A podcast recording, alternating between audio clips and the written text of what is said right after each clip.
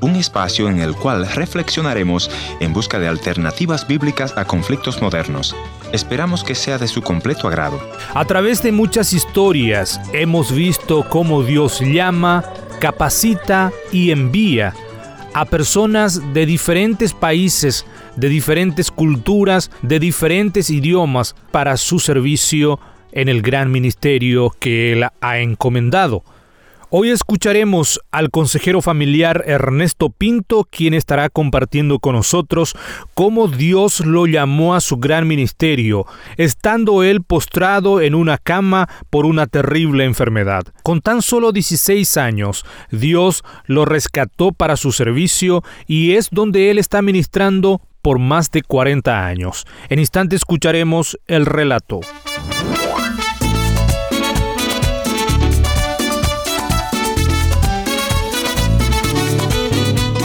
Bienvenidos al encuentro de hoy, soy su amigo Heriberto Ayala y hoy tengo el privilegio de compartir con ustedes el programa. Antes de escuchar la experiencia del día, me gustaría recordarles nuestra dirección en internet www.encuentro.ca. Les decía que hoy estaremos escuchando experiencia de llamado del consejero familiar Ernesto Pinto.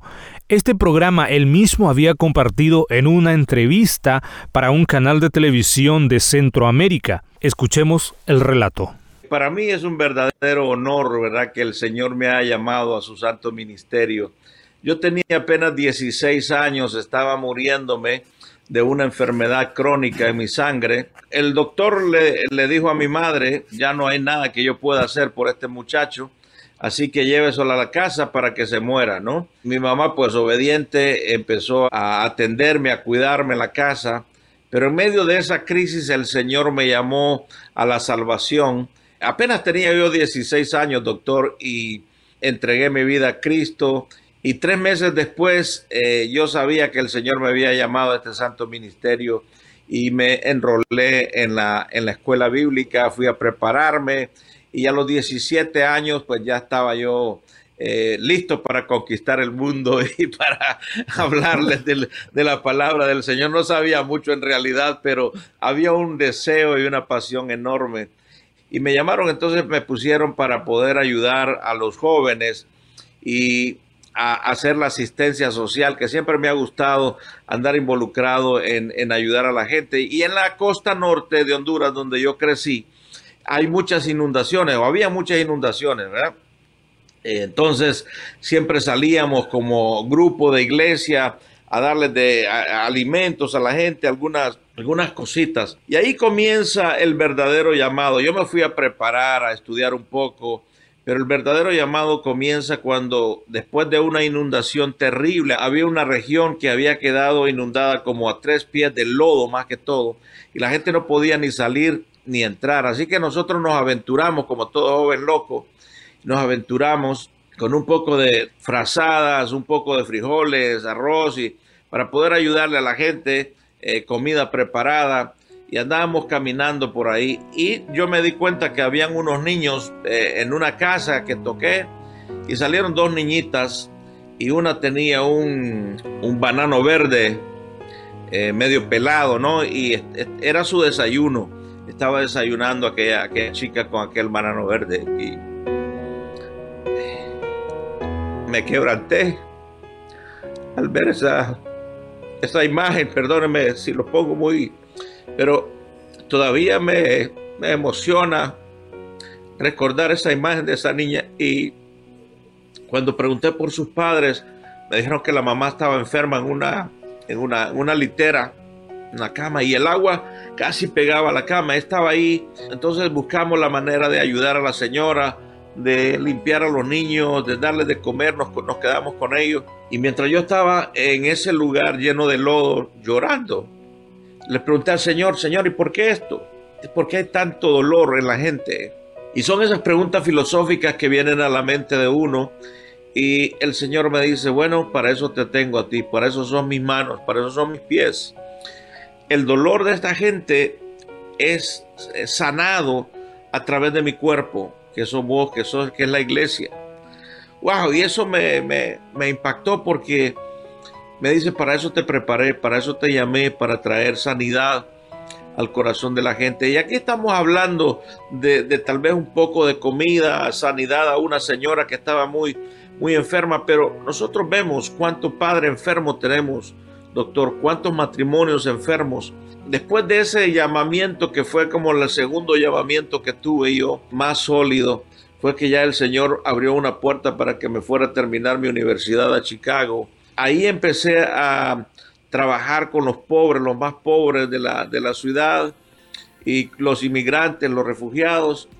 Y bueno, me encarné en ese dolor de la gente y así fue como comencé a comunicar a través del púlpito y a través de los, de los medios de comunicación, la radio.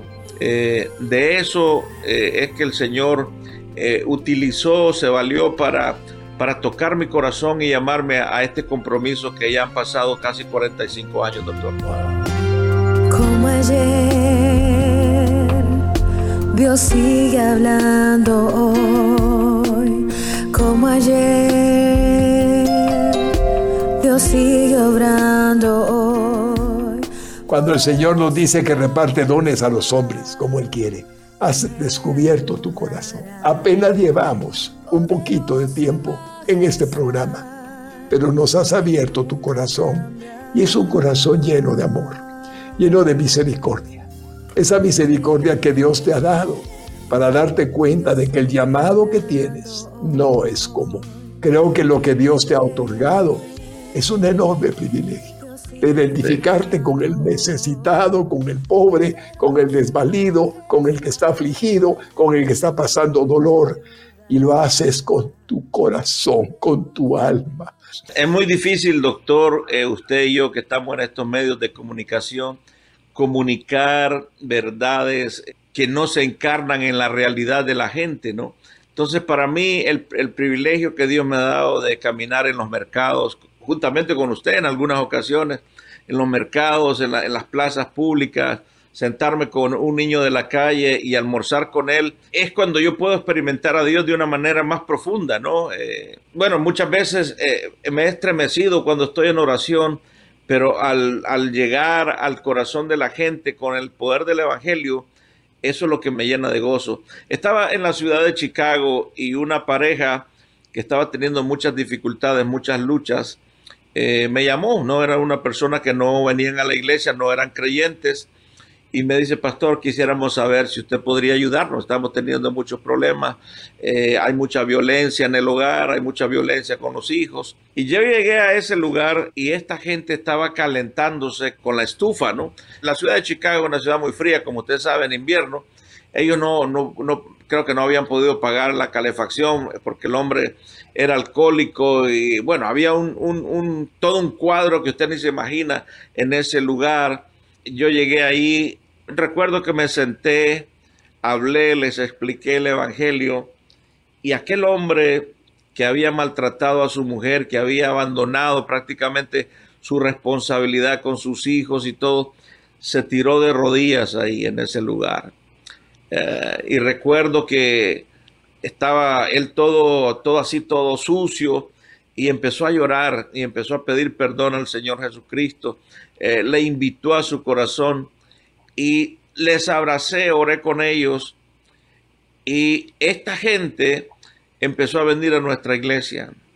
Este hombre se convierte en uno de los asistentes de nuestra congregación y era un modelo de hogar. Eso es lo que el Evangelio puede hacer cuando llega al corazón de la gente.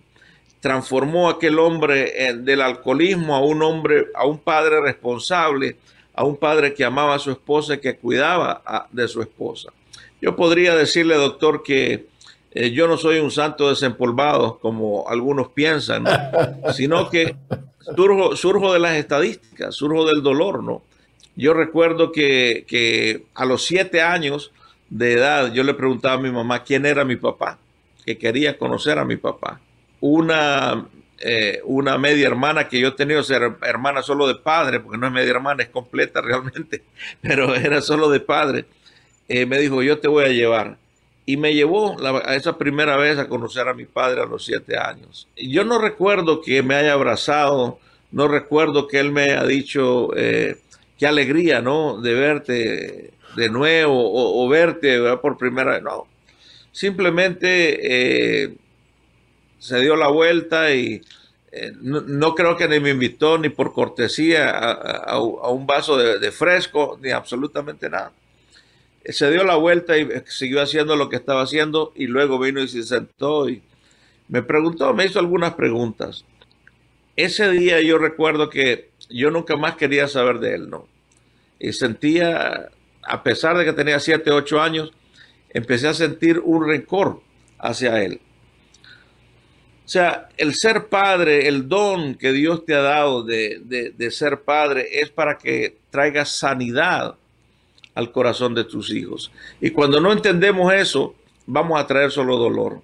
Vuelvo a lo que yo le comentaba, a los 16 años, eh, el Señor transformó mi corazón, transformó mi vida. Y en aquellos años no, no recuerdo, estamos hablando de los 60, 70, no recuerdo yo, pastor, que, se hablaran tanto de todas esas cosas, de que la sanidad del alma, la sanidad interior.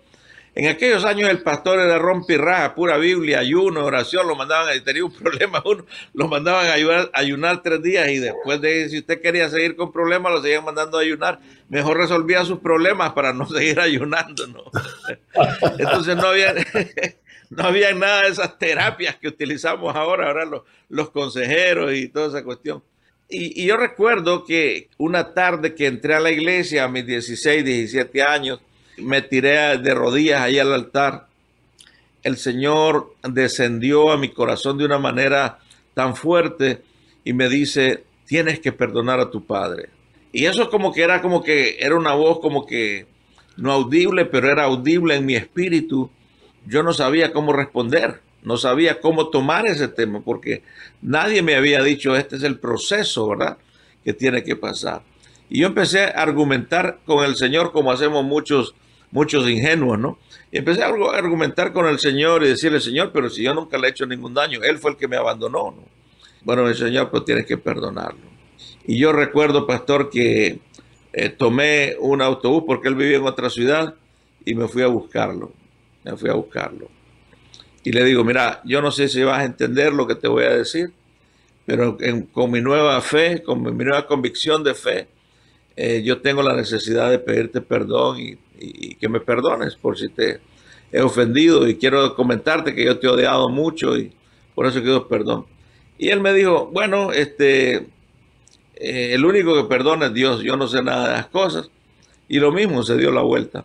Pero esta vez fue diferente. Yo salí de ahí contento, lleno de gozo, porque había sido obediente al Señor y yo sé que el Señor me estaba preparando para este día a hablar con ustedes, que tal vez algunos padres me iban a estar viendo. Y uno puede reconciliarse con el Señor y con sus padres. Yo recuerdo que después de eso, unos meses después, Él se me acercó y empezamos una relación muy bonita hasta la, hasta la fecha que él murió. Mantuvimos una relación muy buena, muy, muy, muy franca y, muy, muy, digo, solo el Señor puede hacer algo así. El que comenzó su buena obra en ti, terminará hasta el final. Gracias por haber estado en la sintonía de este tu programa Encuentro. Y te voy a agradecer que me visites en el www.encuentro.ca o también puedes dejarme una nota de voz en el WhatsApp 1-204-202-1525 1-204-202-1525 una nota de voz o tal vez una nota escrita. La otra opción es info arroba. Gracias por sintonizarnos a través de esta radioemisora. Yo soy tu amigo Ernesto Pinto y al despedirme quiero recordarte que Dios te ama y yo también.